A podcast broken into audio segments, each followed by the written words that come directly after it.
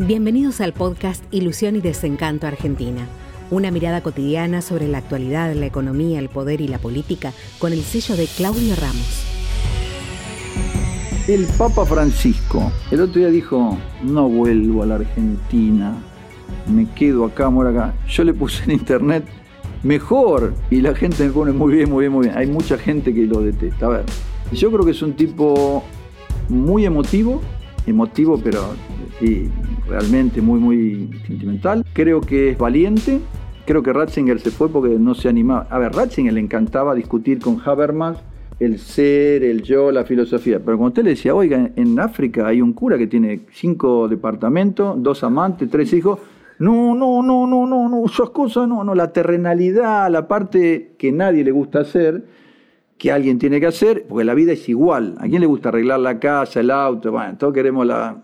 Para mí se fue por eso, porque no, no le gustaba nada de la parte real, y este hombre la verdad que la asumió, mandó en preso a lo del Banco Ambrosiano, al, ese del, de África, le cortó todo el chorro, atacó a, los de Boston. La verdad que me parece que es muy valiente y muy emotivo, pero en primer lugar me parece que es chato como una baldosa, me parece que es chatito, chatito, que no tiene filtro, lo que le viene de la mente a la boca, lo larga. ¿Se acuerdan esa carta que dijo, no, esto está hecho con mala leche? Y en realidad la carta era legítima, pero fue a África y dijo, no, porque la pobreza es el caldo de cultivo del terrorismo.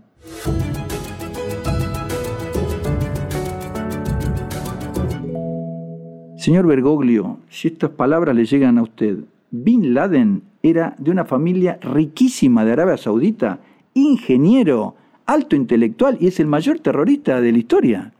¿Cómo que la pobreza el origen del terrorismo?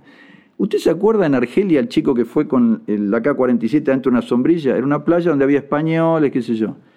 Eh, abrió la sombrilla y dijo, ¿quiénes son musulmanes? Córranse y ametralló a todos los demás. Ese chico era estudiante de ingeniería de la universidad, de clase media alta. Los que se ponen bombas y se vuelan, muchos son gente educada, hombres, mujeres, no se ha podido establecer un parámetro, porque estudian los israelíes concienzudamente a ver si pueden parar el origen. No, cualquiera, rico, pobre, alta. No es así. Bergoglio, el Santo Padre le dicen. A ver, eh, era hincha de San Lorenzo, fumaba, tenía una novia.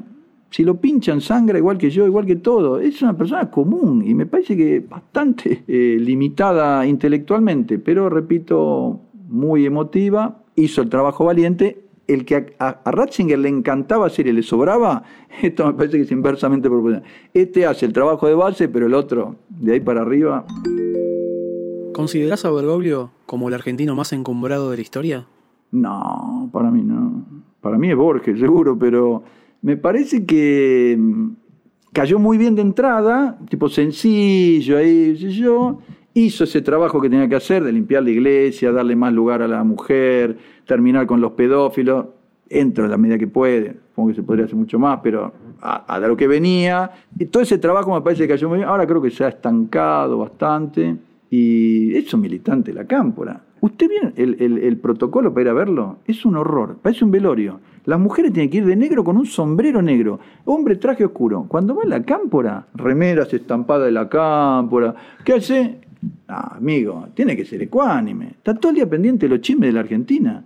No puede ser, hombre. Cuando uno asume esos cargos, no tiene más partido, no tiene más nacionalidad. Usted es el papa de, los católicos del mundo. Puede andar chumeando, recibiendo una opción o no. A Macri una cara de trate, 20 minutos, chao, se fue. Y la cámpora, hola Cristina. Cristina y la madre de Plaza de Mayo hicieron lo imposible para que usted no le elijan. Y después se transforman de voto. No, no, la verdad, mal.